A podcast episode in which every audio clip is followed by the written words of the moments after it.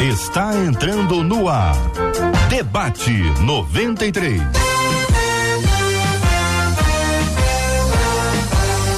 Realização 93 FM. Um oferecimento Pleno News. Notícias de verdade.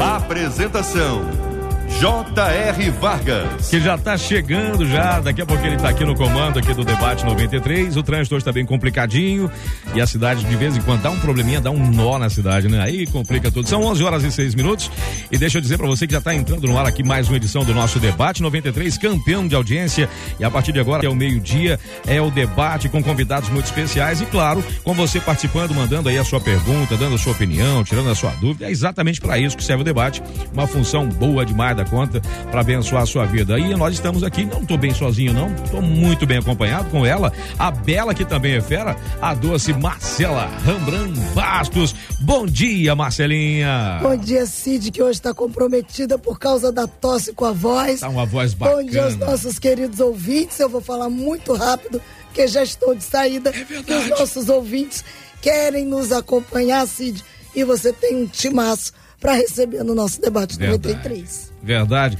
Temos aqui como convidados hoje pastor Alessandro Cassiano. Bom dia, pastorzão, bem-vindo. Deixa eu ligar, o, deixa eu botar teu microfone no ar, senão não sai voz. bom dia, pastorzão. Bom dia, bom dia, Cid, bom dia, Marcela, toda a equipe, bom dia, companheiros aqui, todos os ouvintes. Deus abençoe a todos. Maravilha. Doutora Verônica Oliveira, que está longe, mas está perto. Milagre da tecnologia. Bem-vinda, benção.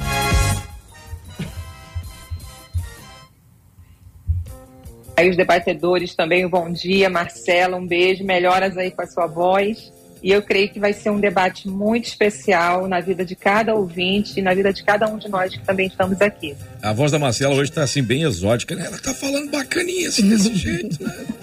Então, pastor Marcelo Gleiser, querido amigo, bom dia. Bom dia, Cid, bom dia a todos os ouvintes, bom dia a todos os debatedores, bom dia, doutora Verônica Oliveira, Bom dia a todos que nos escutam nessa manhã. É um prazer estar com você aqui, Cid, um grande, grande amigo já de anos e anos e Verdade. anos. Desde quando a gente. É, deixa pra lá. Deixa pra lá, né, Cid? Por essa parte aí.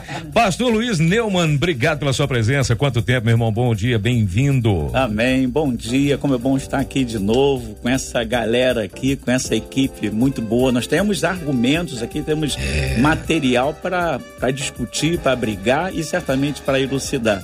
Deus abençoe a todos desde já, em nome de Jesus. Amém, amém. Gente, o assunto do debate hoje, aliás, é bem interessante. Aliás, está tá acontecendo quase que um, uma prévia do debate aqui em off. aqui. Diz um, um, um ouvinte por e-mail, ela relata assim, gente, eu sou evangélica e acho que um filho vai tirar a minha liberdade. Vai estragar meu casamento, meu corpo e ainda vai gerar muitos gastos. Perguntas que ela faz, são cinco aqui, bacanas perguntas. Eu estou sendo egoísta em pensar assim? Como agradar meu marido e meus familiares, sabendo que no fundo não serei feliz sendo mãe? Existem mulheres que não nasceram para ser mães? Ser mãe é uma vocação? Negar-me a ter filhos é pecado? Bem, pela ordem da chamada, pastor Alessandro Cassiano. É, nós estamos esbarrando num, num contraponto com relação à Bíblia interessante, porque a Bíblia fala o tempo todo sobre a bênção de ser mãe, né? A gente vê várias personagens bíblicas que eram estéreis e buscaram ao Senhor para alcançarem essa bênção, né? A gente tem já de cara na formação do Estado de Israel, lá na, no Gênesis disso, a Sarai já idosa, e Deus fez o milagre de abrir a madre, a gente vê Rebeca com Isaac, tantas personagens, a Ana que gerou Samuel, e o próprio Senhor Jesus foi gerado, né? Veio no ventre de Maria. Então, do, do ponto de vista bíblico, a questão de gerar filhos não é um fardo, não é um, um algo absurdo. Gerar filhos é bênção. E o contrário disso seria maldição. Só que a gente está numa sociedade, no tal do novo normal, em que sociologicamente a cabeça está mudando, as pessoas estão casando mais com a profissão, a questão até do culto ao corpo. Ela coloca aqui, e eu não quero julgar a, a posição dela, uhum. o, o, que ela defende, o sentimento da, aqui da ouvinte, Mas ela fala sobre o seu corpo, fala sobre seu casamento, fala sobre gastos. Do ponto de vista social, parece até que ela está certa. Uhum. Mas eu acho que hoje a gente vai pegar fogo aqui com relação mesmo à questão bíblica, que é a, última pergunta, é, né? Exato, é pecado exato. ou não é pecado? É. Não sei se chega a ser pecado, mas no mínimo de cara é um contrassenso com relação à bênção da maternidade, que vem de Deus. E que muita gente sonha com isso, né? Exatamente. Gente, J.R. Vargas já chegou, eu vou passar agora a, a próxima pergunta aqui para a doutora Verônica Oliveira, já me despeço de você, mas eu volto amanhã, amanhã às oito, eu estou de volta aqui na programação da 93. Doutora Verônica. Então, né, a, sem dúvida nenhuma, a maternidade é uma bênção. É, os filhos são herança do Senhor. Então é algo que é inquestionável é algo que o Senhor deu a cada mulher, né? Essa, essa possibilidade. E como possibilidade, nós entendemos que muitas têm a impossibilidade biológica, mas algumas, como essa é, ouvinte, ela tem uma impossibilidade aqui, que eu diria, psicológica. Alguém, né? Algum, ao, em algum momento houve para ela o registro de que maternidade seria algo desagradável, algo que iria dar a ela possibilidades de, de sofrimento, né? de angústias. O que, de fato, existem questões aí em que a mulher vai experimentar, sim, angústias. Agora, eu entendo que, nesse momento, nós não estamos falando de uma mulher que não quer maternidade. Ela não quer uma série de outras questões. Então, eu começaria com uma pergunta, assim, né? É, para, é, contra o que, de fato, essa mulher está lutando? Será que ela está lutando, de fato, contra a maternidade, né? contra a possibilidade de gerar, de ser mãe? Ou ela está lutando, lá no fundo, com a possibilidade do medo de fracassar, com o medo da rejeição, com o medo é, do sofrer, né? O qual é a, a experiência que ela teve enquanto filha? É, e aí eu, eu acredito assim que mora aí o engano, né? A experiência enquanto filha gerou nela percepções que a impedem hoje de gerar. Porque ela já projeta nesse futuro uma possibilidade de extremo sofrimento. Né? E ainda vem com culpa, né? Por que, que eu não me sinto? É, será que eu sou egoísta? Então, eu creio que vai ter muito assunto aqui para a gente é, discutir mas como psicóloga, é, dentro de um consultório, é sempre importante a gente observar a motivação, né? O que está por trás daquela negação, daquela fuga? O que de fato tem aí como pano de fundo para essa escolha dela atual. Muito bem. Doutora Verônica, muito bom dia para a querida irmã, para os queridos debatedores, para os nossos amados ouvintes. Estamos aqui ao vivo para pela graça de Deus e para a glória de Deus. Reverendo Marcelo Gleiser, a sua perspectiva inicial Ouvinte é cristã, é evangélica, mas olha para um filho como uma prisão. Se vai tirar a liberdade é porque vai aprisionar. E na cabeça dela, filho dá trabalho. A pergunta eu, que inicial que eu faço para o senhor é: dá trabalho ou não? Bom dia, Jota. Bom dia a todos os ouvintes novamente. Em primeiro lugar, quero dizer que eu adoro os psicólogos. Eles sempre enxergam o que está por trás da questão. Enquanto a gente lê o texto, ela já olha, pô, será que foi uma questão afetiva que teve lá atrás? Quais são as questões que moveram isso? Bom, Jota. Dá trabalho ou não dá trabalho? Tudo na vida dá trabalho. Dá trabalho. Prende. Vim, vim pro Rio prende. de Niterói dá trabalho. Tudo na prende. vida prende. Tudo prende. na vida prende. Estraga.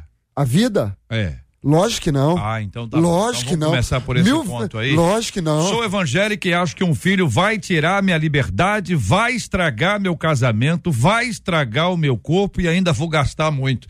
Tá muito otimista a nossa ouvinte, ô Reverendo Marcelo. Ô, Jota, vou te falar, tudo isso que ela falou, talvez seja a mais absoluta verdade. Talvez o corpo dela fique diferente. Hum. Vai gastar dinheiro? Vai gastar dinheiro, uhum. sim tudo isso, mas eu não consigo, eu como pai, e é óbvio, cada um tem a sua experiência, ninguém pode absolutizar a experiência de ninguém, mas eu não consigo imaginar a minha vida sem a minha filha. Eu gastaria todo o dinheiro do mundo uhum. para ter a minha filha ao meu lado. Uhum. A minha percepção, JR, é que muitas vezes, antes da gente ter a experiência, a gente pensa mais nos problemas do que nos benefícios. Mas na hora que a gente tem a experiência, a gente desfruta tanto dela que a gente acaba se esquecendo dos problemas uhum. e pensando só nos benefícios. Pastor Luiz Nilma, muito bom dia, seja bem-vindo igualmente ao debate 93 de hoje, querido. Existe uma onda, né, pastor? E aí a gente precisa também a, analisar é, essa onda. Muita gente é, reduziu o número de filhos e muita gente eliminou a possibilidade de ter filhos, trocando filhos por um cachorrinho. Aí faz é, é,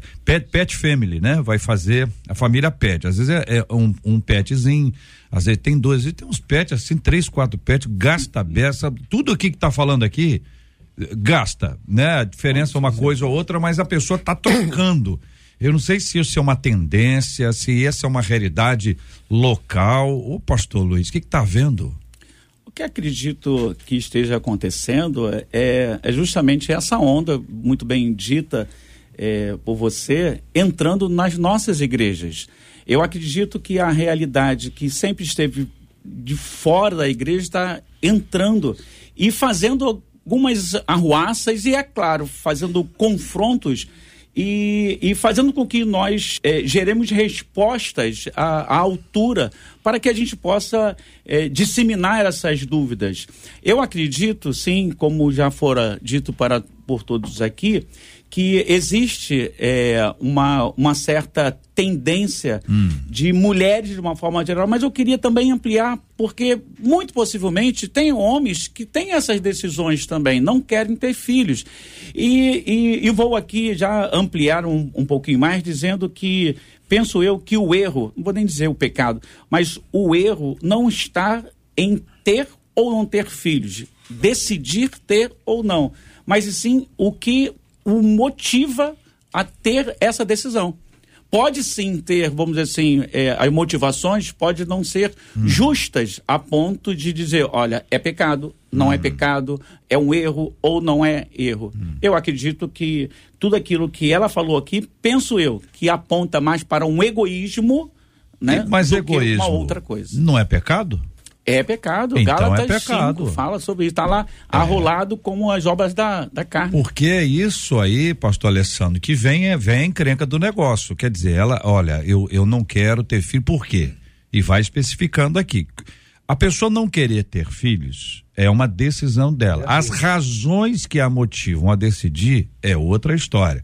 Pode ser o trauma que a doutora trouxe para a gente poder imaginar, mas pode ser também alguma coisa relacionada a isso aqui. Uma questão hoje é o seguinte: o corpo é muito importante. Então a pessoa diz, ah, eu, eu, eu não, eu, eu não quero, vai estragar meu corpo. Eu acho que um filho vai tirar a liberdade, a pessoa quer ter a noite livre, quer sair, quer viajar a hora que quiser, não tem que ter preocupação com hora de escola, preocupação com roupa. Isso tudo aponta para o quê, pastor Alessandro? É um egoísmo? É, é um egoísmo, assim, como você colocou, a questão, quais as razões, né? Do ponto de vista sociológico, do ponto de vista social, isso é um fenômeno que já acontece há muito tempo na Europa e que agora está se globalizando, né? principalmente na classe média. Eu me lembro de uma vez ter me escandalizado, eu estava na Holanda e a mulher tinha deixado toda a herança dela para um cachorro. É. E a mulher era milionária e o cachorro recebeu a herança dela porque ela não tinha filhos, ela optou em casar-se com a sua profissão, fez doutorado, pós-doutorado e perto da morte ela fez um testamento para o cachorro, como você colocou. Então é um fenômeno social, né? E, e do ponto de vista psicológico, psicanalítico, como a doutora coloca, pode ser um sentimento de culpa, pode ser uma neurose, pode ser um trauma pela criação que ela teve. Enfim, é um, é um liquidificador de possibilidades que fomentam essa decisão de não querer ser mãe. Mas do ponto de vista bíblico, eu volto à primeira fala. É uma benção. Todas as mulheres estéreis da Bíblia, que se destacaram, as personagens, elas oravam para ser mãe. E agora a mulher não quer ser mãe porque vai ficar prisioneira, porque vai estragar o casamento, porque o corpo dela. Sendo crente, tendo o Espírito Santo, conhecendo a palavra, eu acho isso um contrassenso absurdo. Não sei nem se eu posso chamar de pecado, uhum. mas no mínimo é um, assim, tá faltando sensibilidade espiritual, bíblica, aconselhamento pastoral, alguma coisa precisa ser feita para resolver isso. Esse, essa interpretação nossa, que precisa ser ajustada, mas ela é fundamentalmente bíblica, o filhos como herança, e essa herança é do Senhor, e feliz o homem que enche deles a sua aljava, que tem a ver com trabalho, tem a ver com proteção. Dizer, hoje você tem momentos diferentes. Você não vive numa tribo, você não está vivendo numa cidade que é construída é, é, sob tendas, né? Você tem uma dinâmica de vida diferente, até a aplicação disso de forma diferente. Você tem fam famílias antigas que tinham muitos filhos, Tá portugueses, rural, por exemplo. Exatamente, Não é? mais Tipo, agricultura. Não é? Você não tem, não mas tá na zona rural. o, é. como é que faz isso então? Ou seja, a gente pode entender que filho e filhas, né? Filhos são herança do Senhor, mas não é com esse objetivo. A gente tem um outro olhar sobre esse assunto e se considerar que filho é herança do Senhor e a pessoa não quiser ter filhos, é porque ela está abrindo mão de uma herança. É, é esse é o ponto espiritual? Jota, a gente não pode absolutiz- ab- absolutizar versículos bíblicos e dizer, olha só, você não quer ter filhos, você não vai receber herança do Senhor. Isso é uma frase mais poética do que doutrinária, obviamente. Em relação à questão de, do- de ter muitos filhos, encher como aljava, isso aí, obviamente, é uma questão cultural. Na época você precisava disso, você vivia uma vida de agricultura. Hoje nós vivemos numa cidade. Hoje você tem uma educação do filho que é uma educação cara. Plano de saúde é um plano caro. Nem todos os habitantes do Brasil podem ter dois, três, quatro filhos que vão dar a mesma qualidade para os quatro, para os cinco filhos. Então você tem que separar aquilo que, de certa forma, e é, e é- e é uma questão até um pouco às vezes complicada, porque pode gerar desníveis na tua fé e desníveis na tua leitura bíblica. Mas algumas vezes você tem que ter essa compreensão do que é cultural e do que é eterno dentro dos princípios da palavra de Deus, com todo o cuidado possível. É óbvio que os filhos vêm do Senhor e óbvio que os- é uma benção para cada para cada cristão ter filhos. Eu ia falar sobre isso, sobre mandato, aqui, ó, aquilo que a Bíblia chama, nós, nós chamamos de mandato cultural. Quando diz lá em Gênesis, multiplicar, ser fecundos, dominar sobre a terra, a gente chama isso de mandato cultural. Deus dá ao homem essa capacidade de gerenciar a terra para ele, ao mesmo tempo de encher a terra com pessoas que vivam para a glória dele. Então, Hoje, como é que a gente entende isso? Então, eu devo encher a terra, devo, devo ter 10, 15 filhos? Se você tiver condições e quiser, ok, tenha 10, 15 filhos. Mas não é a realidade de muitos. Na minha casa, por exemplo, a gente optou por ter um filho. A gente queria mais, queria mais. Mas a gente sabia que não ia ter a mesma qualidade de vida para todos os outros. Doutora Verônica, eu pergunto à querida irmã o seguinte: nós temos esse, esse aspecto da, da adoção de, de animais e só para ter uma ideia, né, a escritora Nérida Pinhon, ex-presidente da Academia Brasileira de, de Letras, surpreendeu ao declarar que o, o imóvel dela, os imóveis dela, quatro apartamentos, quatro imóveis que estavam em seu nome não poderiam ser vendidos enquanto as duas petzinhas dela estivessem vivas. Uma tem 13 anos e outra tem três aninhos de, de idade. Então, enquanto as cachorrinhas estivessem vivas, eh, esses imóveis não poderão ser vendidos. Foi uma surpresa para muita gente. A pergunta que eu faço para a querida irmã é do ponto de vista psicológico. É, essa adoção de pet, e pet aqui pode ser gato, cachorro, como é que é aquele pássaro que fala o tempo inteiro? Calopsita, que tá uma onda aí de calo. O quê? Tá. Coelho. Coelho? Tem. Não, coelho não. Tem Coelho, gente adotando coelho. Não, o senhor tá exagerando. Aí o senhor exagerou. Coelho. Tartaruga, eu já, já vi falar. É que coelho em casa é mais complicado, mas vamos lá. Coelho. E aí, doutora, essa, essa relação Cobras. É uma transferência. Ou seja, ah, eu, esse aqui é- é- não dá trabalho, assim, não, não, não, não teve gra- gravidez e tal, enfim. É, é uma transferência. Funciona assim? Esse pet agora é meu filho? É essa a ideia?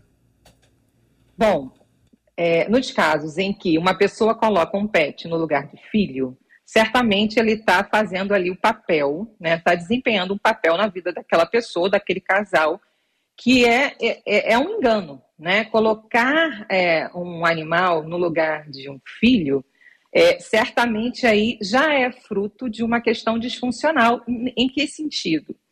É, geralmente, quem, os casos que eu acompanhei que são assim, as pessoas falam: eu prefiro me relacionar, é, ter contato com animais, criar um animal, do que um ser humano. O ser humano não vai, é, o animal não vai me frustrar, o animal não vai me abandonar, ele é fiel. Então, assim, é, geralmente é, são histórias que são permeadas por engano. Nós vivemos numa, num tempo do engano. E o, o sofisma, o engano, ele não é o oposto da verdade, porque se assim fosse, seria fácil para que nós olhássemos e falássemos: não, aquilo ali é mentira. Ah, aquilo ali, obviamente, é mentira. O engano é uma trama, é uma mistura muito bem construída, eu diria que é um bordado do que é verdadeiro com o que é falso, verdadeiro com o que é falso. Só que o que é verdadeiro está ali no sentido de validar o que é falso. Então, quando a, a, eu ouço aqui, né, essa, essa notícia aqui de ah, a maternidade vai estragar o corpo, a maternidade vai tirar minha liberdade, vamos abrir os nossos olhos, né? De fato, vai mudar o corpo. Olha o sofisma. De fato, vai tirar certamente uma parte da liberdade. Agora, a questão aí, o pulo do gato é que isso vem com um engano, quer dizer, é perda, é sofrimento, não é bênção, não é dádiva. Então, é, isso é que hoje está fragilizando muitas pessoas. Nós estamos numa sociedade do engano. E que a desconstrução da vida, a desconstrução da família, a desconstrução das bênçãos do Senhor para nós, elas estão presentes no cenário cultural, nas vozes. Agora, a pessoa tem uma dor, uma história pessoal, e isso tudo vai acontecendo o quê? A trama. Eu tenho uma dor, uma história pessoal. Ah, existe de fato uma questão econômica, existe uma questão subjetiva. Ou seja, imagina uma mulher, uma menina ou um homem que cresceu ouvindo assim: é, quando você nasceu, eu me separei do seu pai. É, eu tinha o sonho de ser professora, mas não pude porque você nasceu todos os, os custos que você teve, é, enfim, impediram eu de, de pagar minha faculdade. Então, são é, é, ali uma figura que representa a verdade, que é um pai, mãe, um cuidador, uma figura a qual a pessoa tem um vínculo, gerando o quê? Sofisma, gerando engano. Quando você nasceu, você prejudicou a minha vida, você gerou peso, você é um peso essa pessoa vai ter uma imagem negativa do que é maternidade, do que é paternidade.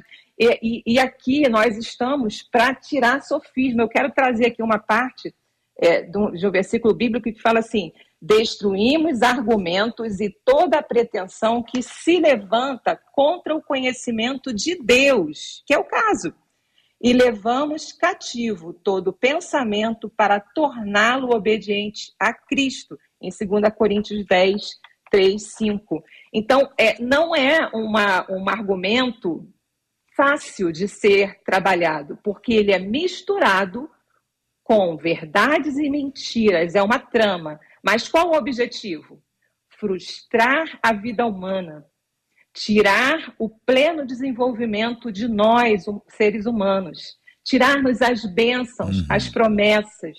Então, esses são os sofismas, e hoje nós estamos aqui desconstruindo sofismas, eu não mas sei. com discernimento. Eu não sei, talvez os colegas aqui saibam e possam nos ajudar a, a, a discutir isso aqui também, se dentro do islamismo tem essa discussão. Se dentro do judaísmo tem essa. Zero. Porque vocês que andam aqui pelo mundo afora, sabe, muitas Zero. vezes, você abre uma van, sai um judeu pai, uma judia mãe. Quando abre a van, sai 15 crianças. Assim, elas parecem, elas parecem iguais. Tem a mesma idade, assim. Aí no outro lado da rua, para o muçulmano.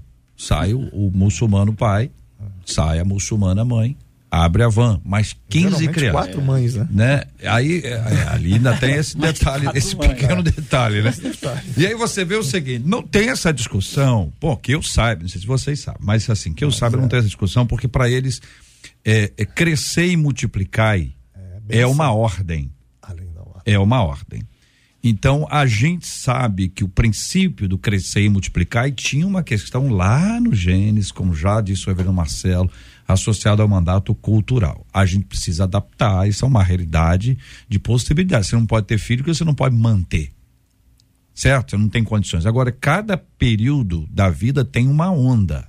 Então tem uma onda que a pessoa, é, a estética diz isso, a estética diz aquilo.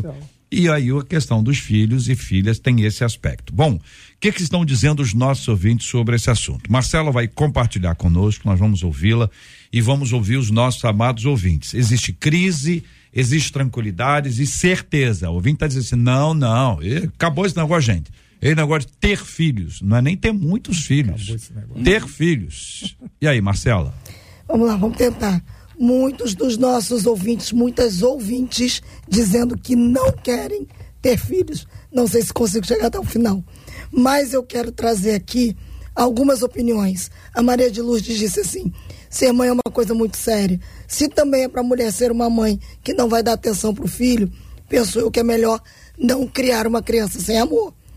E tem homens que estão nos acompanhando, dizendo que estão casados há mais de 20 anos, cuja mulher não quer ter filho, que ele entende, embora o sonho dele seja esse, seja ser pai, como a mulher não quer ser mãe, ele acaba permitindo que isso não aconteça.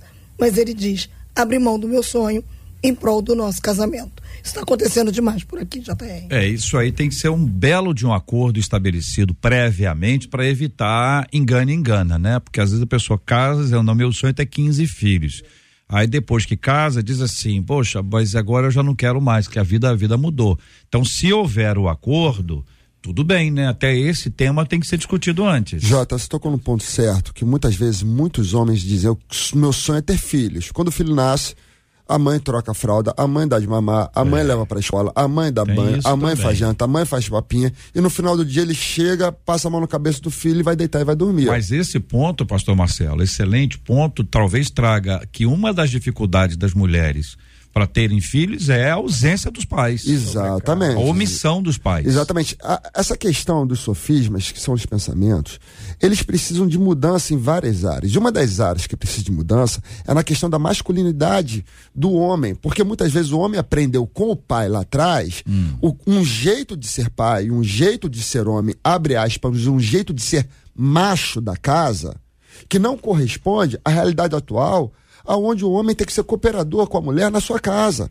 Então, se a mulher está amamentando, o homem vai para a cozinha fazer comida. Se a mulher está dando banho, o homem vai para a cozinha lavar louça. Só que ele viu com o pai dele que o, que o pai dele era servido pela esposa e a esposa fazia um milhão de coisas em casa e ia deitar às 11 horas da noite amargurada, cansada. E ele entendeu que esse era o modelo de masculinidade. Então, hoje ele quer ter filhos segundo o modelo antigo de masculinidade que não representa a atual realidade, onde o homem não é aquele que chega em casa, senta e vai ver jornal. O homem é aquele que ajuda na sua esposa em casa. Se tem condições obviamente. E lá em casa, eu e minha esposa, a gente tá brinca. O pessoal pergunta: você não quer ter filhos? Quero. Na hora que eu tiver dinheiro para pagar bebê, uma empregada doméstica para ficar lá 24 horas por dia, eu vou ter outro. Ok.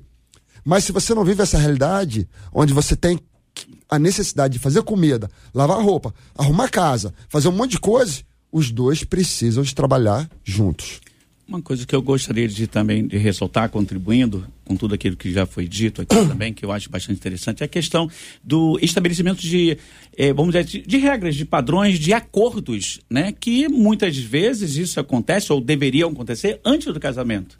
Né? Eu penso que nós estamos vivendo também numa sociedade onde a conversa é, antes do casamento está sendo negligenciada. Né? O noivado talvez esteja passando por cima de muitas coisas. Talvez hoje o namoro e o, e o, o noivado seja quase que um preliminares do, do casamento e muitas vezes até os atos de casamento os irmãos estão entendendo o que eu estou falando. Então, no momento do noivado, penso eu que é a, o, o momento de, de se estabelecer acordos.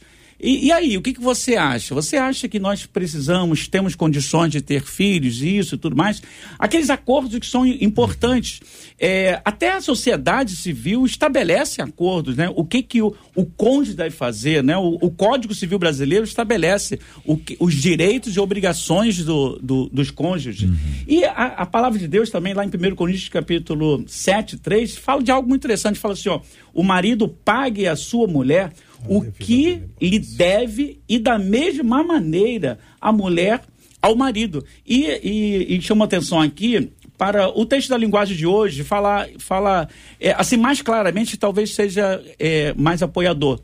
O homem deve cumprir o seu dever como marido e a mulher também deve cumprir o seu dever como esposa. Uhum. Então eu acredito que é, é, surgiu, é claro, na conversa antes do casamento algumas expectativas. Uhum. Algumas expectativas. E o que parece aqui no texto, ela chega a falar assim: é, o que, que eu tenho que fazer para agradar o meu marido? O que dá a entender é que o marido quer o filho. É, parece que é o pior do texto. Exatamente. E essa mulher, ela não parece que ela fala assim, falando assim, ó, eu resolvi aguardar, resolvi esperar. É, eu estou vivendo uma fase em que adiar a maternidade é interessante. Ao que parece, uhum. ela não quer e ponto. Ela e, não ponto quer ter final. filhos, não né, pastor Alessandro? É, ela não quer e ponto. Uhum. Até essa questão de procrastinar a gravidez gera alguns problemas sociais graves também, uhum. né? Pode haver síndrome de Down, mulheres aos 40 que tentam a maternidade depois, há, há problemas sociais graves com relação a isso. Realmente, eu acho que o pior momento do e-mail da ouvinte é ela dizer que ela vai desagradar o marido, né? Eu tenho que agradar o meu marido e dentro do que vocês colocaram. Se não houver um acordo prévio, antes de se casar, coitado desse marido também, os sonhos dele são frustrados. Eu acho que nós na igreja precisamos enfatizar mais isso realmente com jovens, adolescentes. Isso precisa ser bem ministrado, bem colocado, uhum. a questão bíblica, teológica, as questões sociais, para que os casamentos. Porque isso pode desaguar em divórcio, né? ela pode acabar ficando uhum. sozinha, essa ouvinte. Não é uma frustração só para o marido, para familiares, pode trazer culpa enorme para ela ela acabar sozinha. Inclusive. Olha, uma de nossas queridas ouvintes compartilhando pelo WhatsApp diz o seguinte: Olha, eu pensava como essa ouvinte. Eu não queria ter filhos, queria estragar o meu corpo. Casamento, enfim, iria trabalhar. Mas aos 39 anos eu engravidei. Eu sofri muito, a maternidade é cruel, sim mas a experiência de ter um filho e ver uma miniatura de você em seus braços é tão bom. Meu, Meu casamento melhorou muito. A minha pequena deu um novo sentido para todos da minha família. No final, eu percebi que isso fazia parte de um trauma e de um egoísmo extremo. Alguém se doou por mim que foi a minha mãe. Exatamente. Agora Tô, chegou tá a minha vez é o que compartilha uma de nossas queridas ouvintes que compartilha conosco aqui pelo WhatsApp da 93, inclusive a foto dela aqui de, de WhatsApp é a foto dela com, com a filha. Então veja como a história muda na, na visão de uma pessoa que, como essa, nosso ouvinte dizia: Eu não quero, mas agora eu não posso viver sem. A história muda por completo. Deixa eu puxar aqui nesse, nesse mesmo tema nosso alguns aspectos. Eu acho que a questão da omissão eh, dos homens deu, deu pilha aqui nos, nas nossas ouvintes de forma especial. É. Muitas delas estão comentando exatamente isso. Eu achei que isso só acontecesse em Niterói. Não, não. não é Talvez mais, mais lá. Acontece mas, assim, o planeta mais inteiro. Lá, né? também, não, o senhor falou, o senhor que trouxe a fala. É porque eu achei aí, que isso acontecesse lá. Aí o seguinte, quando você pensa o seguinte, fala assim, olha, é, o, o, a omissão do marido, aquela ideia antiga que o marido sai de casa de manhã para trabalhar e volta à noite e a esposa fica em casa cuidando dos filhos, esse, esse negócio esse é muito raro hoje em dia. Ainda uhum. existe, lógico que existe, mas está cada vez mais raro, que as meninas estão estudando para trabalhar, é, não estão estudando para ficar em casa. Aquela ideia da, da, da mulher que é criada para ser dona de casa, isso não existe mais na maioria esmagadora dos casos. O que existe é uma mulher que faz uma faculdade e vai trabalhar, e muitas delas em busca da realização de um sonho. Outras porque ouviram de suas mães ou até de seus pais: não dependa de homem, minha filha. Você não pode ficar na mão de homem algum. E aí ela cria uma visão centrada nela mesma, até como absoluta independência do homem. Voltando para casa aqui, do, doutora, essa ideia de que a, a, o marido ele está mais omisso, a mulher está mais fora de casa, ou seja, dentro de casa não tem ninguém. Quando a pessoa não tem dinheiro nenhum, essa criança é criada pela avó, é criada pela tia, fica sozinha e vida que segue. Quando tem algum tipo de recurso, contrata-se uma pessoa ou que acompanha essa pessoa ou coloca essa criança numa creche. É. Inclusive, tem creches públicas que prestam é. esse tipo de, é. de apoio, inclusive próximos aos locais onde as mães trabalham. Mas não tem creche para todo mundo, né, doutora?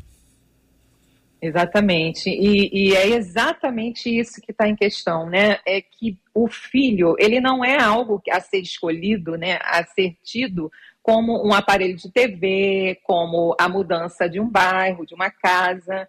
No caso, ele precisa de necessidades emocionais precisa de necessidades emocionais que não estão sendo supridas, muitas vezes, pela ausência dessas pessoas em casa, né? pela ausência de figuras afetivas. Então, eu queria trazer aqui também, JR, que é, é, existe a necessidade urgente, eu diria, de nós termos uma metanoia mesmo, uma mudança de vida no significado do que é ter filho porque você vê uma guerra né, o tempo todo e fica um, um, ponto cego aí. Né? Existe um projeto de Deus nessa construção. Essa criança veio do céu, gente. Nós, exatamente nós, cada um aqui debatedor, cada um que está ouvindo, você, mulher, homem, que está ao alcance da nossa voz, você é um projeto de Deus. Deus te trouxe à terra com um propósito e coube a quem criou você a estar cuidando deste projeto até a maternidade, né? Nós somos totalmente dependentes. Então, se cada homem, cada mulher tivesse essa clareza de que o que eu estou tendo aqui é uma herança, o que eu estou cuidando é um projeto, um projeto divino, não é uma coisa qualquer, não é um objeto, não é um status, não é uma réplica de mim só, existe aí um elemento subjetivo, celestial, grandioso, que é um ser humano. Então, esse ser humano vem com necessidades únicas, de fato, e que precisa sim de apoio, de amparo, mas que quem recebe esse ser humano também está recebendo uma dádiva. Quem está te entregando essa pessoa, ele também vai te habilitar em recursos emocionais, espirituais e financeiros. Nós precisamos dessa mentalidade de olhar que uma criança, um ser que vem ao mundo, é um projeto do céu. É claro que por isso, nem por isso eu vou precisar de me planejar, de, de, articular como vai ser a criação dessa criança, o ambiente que ela vai ter, a escola que ela vai estudar. Eu preciso disso, eu preciso de ter um, um cuidado com isso. Agora, quando as pessoas começam a negligenciar isso, elas começam a sair dos seus papéis e, principalmente, ela sai do papel de quem recebeu uma herança e precisa administrar uma herança que é uma dádiva. Essa, esse eu acho que é o ponto de dor que o inimigo quer causar em cada pessoa, em cada um de nós, trazendo que é peso, que é ruim, que é sofrido. E a nossa mudança de mentalidade vai trazer para nós a, a experiência de uma vida abundante, de uma vida agradável. Então, eu diria que hoje o que está em questão é, primeiro, nós olharmos que isso é, é dádiva. Segundo, como que eu posso viver da melhor forma possível, gerenciar a melhor forma possível essa dádiva que eu tenho direito a receber, que eu posso receber. Isso para aqueles que uhum. podem gerar para aqueles que podem ter os seus filhos. Eu vejo que hoje o inimigo quer cegar cada um de nós com essa possibilidade de ser feliz, de ter uma vida abundante. E eu diria em diversas áreas, não só de ter filhos, mas de ter alegria, de ter paz. Ah, o mundo de hoje é, ter, é terrível. Ah, sempre tem um argumento que se levanta contra o conhecimento de Deus. E nós estamos muitas vezes sendo reféns desses argumentos. Então, o que nós precisamos é questionar a nossa mente, transformar a nossa mente para dar possibilidades de gerar, gerar vida, gerar tantas coisas na nossa história de vida que às vezes estão impossibilitadas pelas interrupções, pelas dores, pelos sofismas que nós mesmos construímos e hum. carregamos. Uma de nossas queridas ouvintes está dizendo o seguinte: olha, eu tenho uma única filha de 18 anos, mas se fosse hoje eu não teria. Esse mundo é injusto, cheio de ódio e cheio de pedófilos, diz a nossa ouvinte. Outra ouvinte diz: na velhice a pessoa acaba ficando sozinha e o arrependimento acaba batendo. Outro ouvinte dizendo que tem um casal de amigos e quem não quer ter filhos é o marido. E ele não quer ter filhos porque ele quer a mulher somente para ele. Então, neste caso, você tem o egoísmo da mulher que não quer ter filhos para que o seu organismo, seu corpo não seja prejudicado, e você tem o marido que diz: Não, eu quero essa mulher só para mim, não quero dividi-la com mais ninguém. Olha o cerne da questão como a questão espiritual pode, pode influenciar as decisões quando o assunto é ter ou não ter filhos. É interessante essa, essa questão levantada agora, É, porque penso eu, e certamente a, a doutora Verônica pode elucidar melhor, é a questão dos papéis dentro do casamento. Tem muita gente que coloca o papel de mãe, papel de pai, acima do papel de marido, acima do papel de, de mulher. E muitas vezes o motivo pelo qual é, muitas pessoas, vamos dizer assim, tanto os homens como mulheres, não querem ter os filhos, justamente para não ser subtraído, para não ser colocado de lado, para não ter uma pessoa dentro de casa que ele casou-se, mas que não pode nem chamá-la talvez de, de esposa. Eu acredito que seja assim o excesso, né? É, ter filho é muito bom, mas tem o local, a caixinha, vamos dizer assim, uhum. de ser mãe, de ser pai, mas não pode substituir a caixinha de ser é, marido, de ser mulher. E talvez esse é, seja é uma, uma boa questão sobre. Tem lugar para tudo isso, aí. né, pastor Alessandro? Tem lugar para tudo. Esse assim, desequilíbrio, é, né? Antigamente, o perigo de ter filhos eram os animais lá na pré-história. Na Idade Média, as pessoas viviam até os 30, 40 anos de idade. Então, a ideia era ter muitos filhos para poder ocupar suas terras. E hoje nós temos as demandas sociais do século XXI. Então, uhum. ter filhos sempre, sempre demandou trabalho, sempre demandou cuidado a gente precisa adaptar a bênção bíblica de ter filhos à realidade de hoje. Uhum. Será que hoje a gente está mais frouxo, a gente não consegue vencer é, esses desafios sociais? Será que a ideia realmente é se render aos desafios e não ter filhos por causa disso? Então, eu, eu acredito que todos estão nos ouvindo, precisam entender isso. Do ponto de vista bíblico, é bênção. Ter filho é bênção.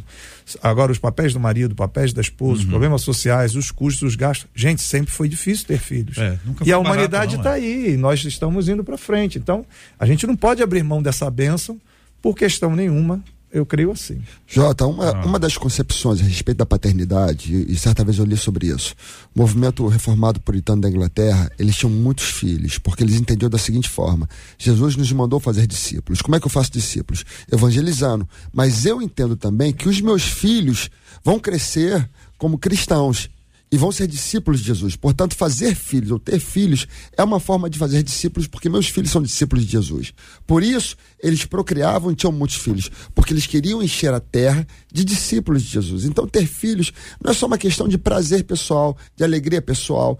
Ter filhos também é uma questão de levar adiante o nome de Jesus. É um prazer ver teu filho na igreja louvando e adorando Jesus. É um prazer ver teu filho sendo batizado. É um prazer ver teu filho servindo a Jesus Cristo. Você sabe muito bem que além de ser teu, ele é servo do Senhor. Ou, na verdade, mais do que ser teu, ele é servo do Senhor. Portanto, deve haver esse pensamento também nas nossas mentes. Eu não tenho apenas filhos, eu vou ter servos do Deus Altíssimo que vão servir a Deus quando eu me for. Muito bem. Diante disso, é, a gente pensa o seguinte aqui, vamos ver se a gente consegue alcançar aqui um com consenso, né? O filho é bênção de Deus na nossa vida.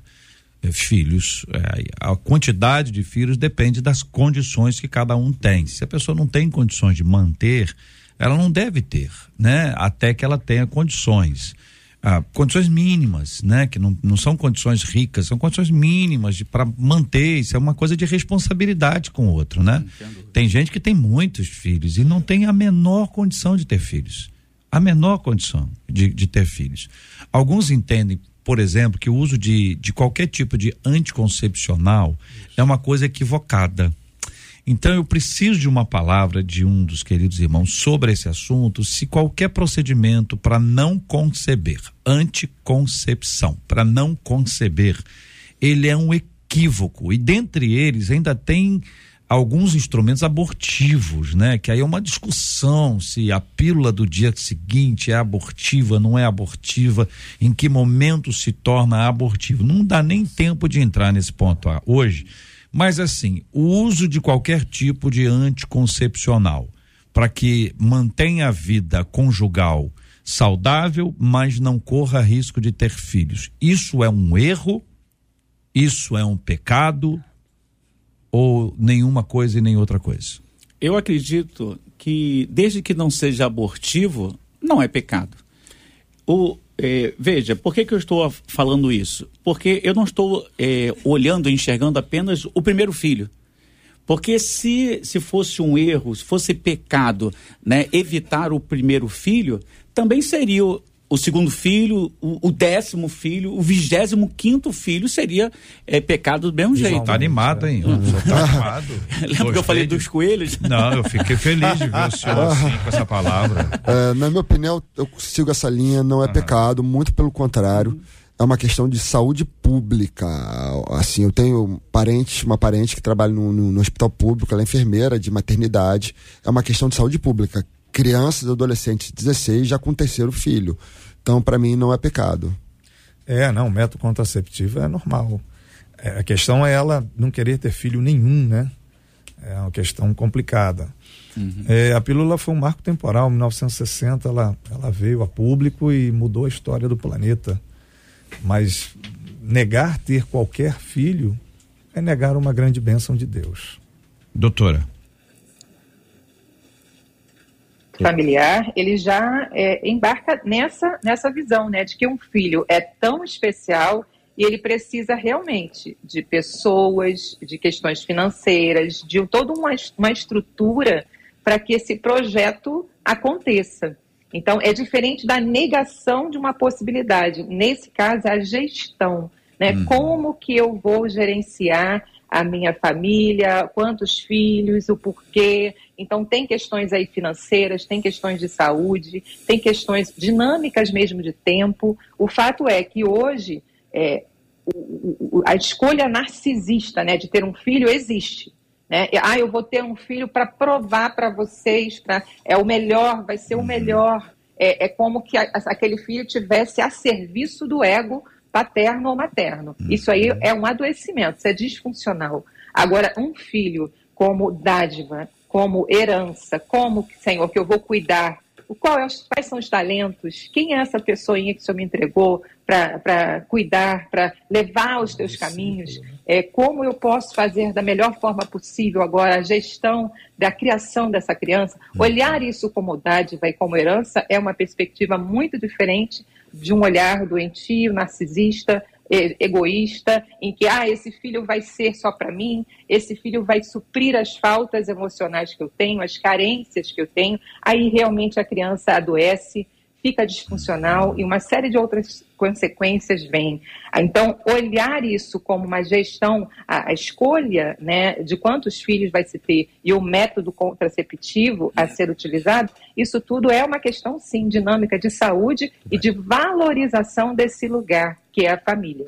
Uma de nossas ouvintes diz: Gente, meu sonho é ser mãe. Sou casada há quatro anos, já fui em vários médicos, gastei o que não tinha mas o diagnóstico é o mesmo. Infelizmente, eu não posso engravidar porque meu útero está comprometido, cheio de miomas, onde o médico quer tirar o meu útero e eu não quero, pois Deus me prometeu um filho e eu creio na promessa. Demorei para casar, pois eu queria ser independente antes de casar. Eu queria estudar, eu queria morar sozinha, ter meu carro e hoje me deparo com isso, uma infertilidade. Vejo minhas amigas de infância sendo mães, com seus filhos já crescidos, e eu aqui, esperando o meu milagre, compartilha uma de nossas queridas ouvintes, que vai ser alvo da nossa oração já já. Uma outra ouvinte dizendo: as mulheres de hoje, JR, são muito frescas. Hum. São, tem grávidas aí de dois meses que elas estão morrendo. É, isso está acontecendo hoje em dia. E tem mais, hein? Meus pais tiveram 17 filhos. Doze mulheres e cinco homens. Meus pais já faleceram, mas os filhos estão todos vivos e felizes. 17 Deus filhos. Doze mulheres. Olha aí os coelhos. Imagina um Natal, hein?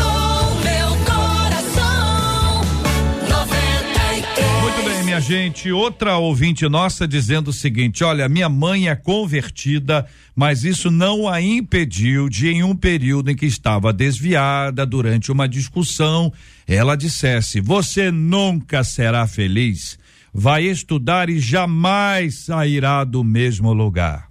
No dia seguinte, ela se arrependeu, me pediu perdão. Só que os anos passaram e foi exatamente isso que aconteceu. Apesar de ter voltado para Jesus, não me casei, terminei minha faculdade e continuei no mesmo lugar. Praga de mãe pega? A minha vida está parada por culpa minha ou por causa do que disse a minha mãe? Por que os pais, no momento de raiva, falam coisas ruins sobre os filhos? Como mudar a história da minha vida?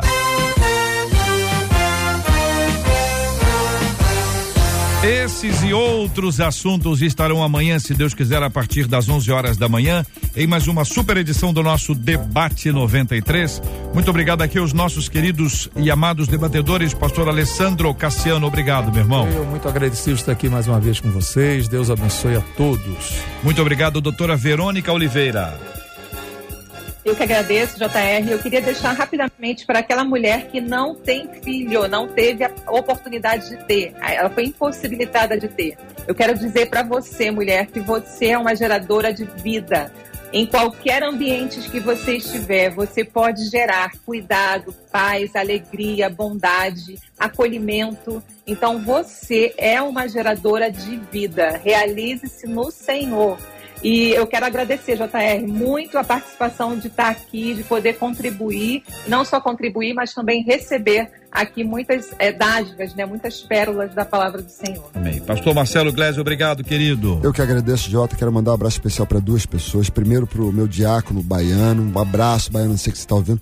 E também para minha mãe. Minha mãe está perto de um hum. lugar, JR, que tá, seu nome está escrito lá no Hall da Fama lá. É? É, minha mãe está lá em Coconut Creek. Que que é isso? Do lado da, da, da, da, Presbyterian Church, ah. lá de. Você sabe qual, né? Podia, não sei não, meu Podia até o nome da, da avenida lá gigante lá, que tem o seu nome lá no Hall da Fama melhor, o melhor estagiário que nós já tivemos aqui. Olha bem. Olha. Coral Ridge Presbyterian Church. Tá, chega lá, tá lá, o nome de J.R. Vargas. É, deixa de Best zoeira. estagiário. É, deixa de zoeira. deixa de zoeira, viu, pastor Luiz Nilman? Obrigado, querido. Deus abençoe. Nós que agradecemos, muito bom estar aqui mais uma vez. Queria mandar também um abraço para minha esposa Cláudia e o Matheus eh, Nilma também. Queria mandar um, um abração para minha tia. Minha tia Vandinha está fazendo aniversário hoje.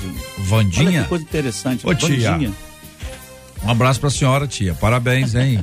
um abraço também para o meu amigo Sandro, para toda a minha ah minha igreja também, que Deus possa abençoar de toda forma. Amém. Marcela Bastos, obrigado, Marcela. Um beijo aos nossos ouvintes, aos nossos debatedores. Esperamos amanhã voltar com voz. Melhoras, melhoras. Muito obrigado aqui a toda a nossa equipe, Marcela, Luciana, Adriele, JP e o Portuga, todo mundo aqui no debate 93 de hoje.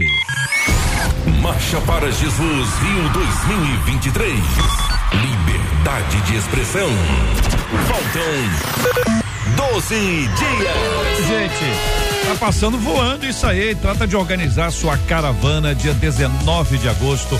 Marcha para Jesus. O tema deste ano é liberdade de expressão. É oportunidade de manifestação pública das suas opiniões, seus posicionamentos, junto com uma gente maravilhosa, essa galera que vai estar tá junto na marcha. Sempre com o apoio da 93 FM, que é parceira em todas as marchas até hoje. Nós vamos orar juntos e vamos colocar esses temas diante de Deus em oração. Pastor Alessandro, por gentileza, ore conosco. Vamos lembrar daquela, daquelas meninas que querem ser mães, daqueles meninos que querem ser pais, que estão vivendo essa dificuldade por contingências da vida, por problemas de saúde. Vamos colocar essas pessoas queridas e preciosas diante de Deus em oração. Também lembrando de todos aqueles que hoje pensam diferente, mas agradecem porque os seus pais não pensaram como eles pensam hoje.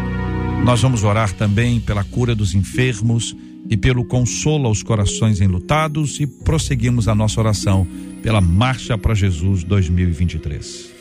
Pai Celestial, nós pedimos a Ti por essa ouvinte que mandou esse e-mail, que o Senhor possa comunicar ao seu coração a bênção que o Senhor deixou em suas escrituras acerca da maternidade. Pedimos a Ti por aquelas que não podem ter filhos.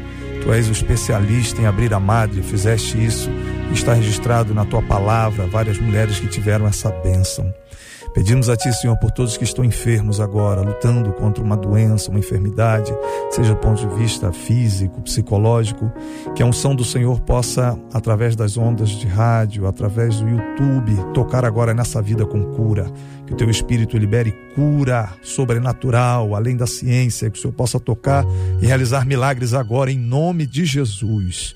Em nome de Jesus. Pai querido, pedimos por essa marcha que seja um momento profético, que seja um momento de contraposição ao reino das trevas, que tenta avançar e assumir a cidade do Rio de Janeiro.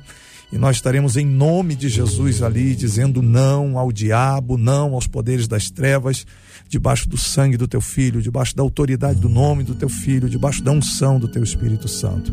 Deus bendito, que o Senhor possa agora, de uma forma muito especial, tocar o coração, a mente, a alma, o corpo de todos que nos ouvem. Te louvamos por esse momento e oramos em nome de Jesus.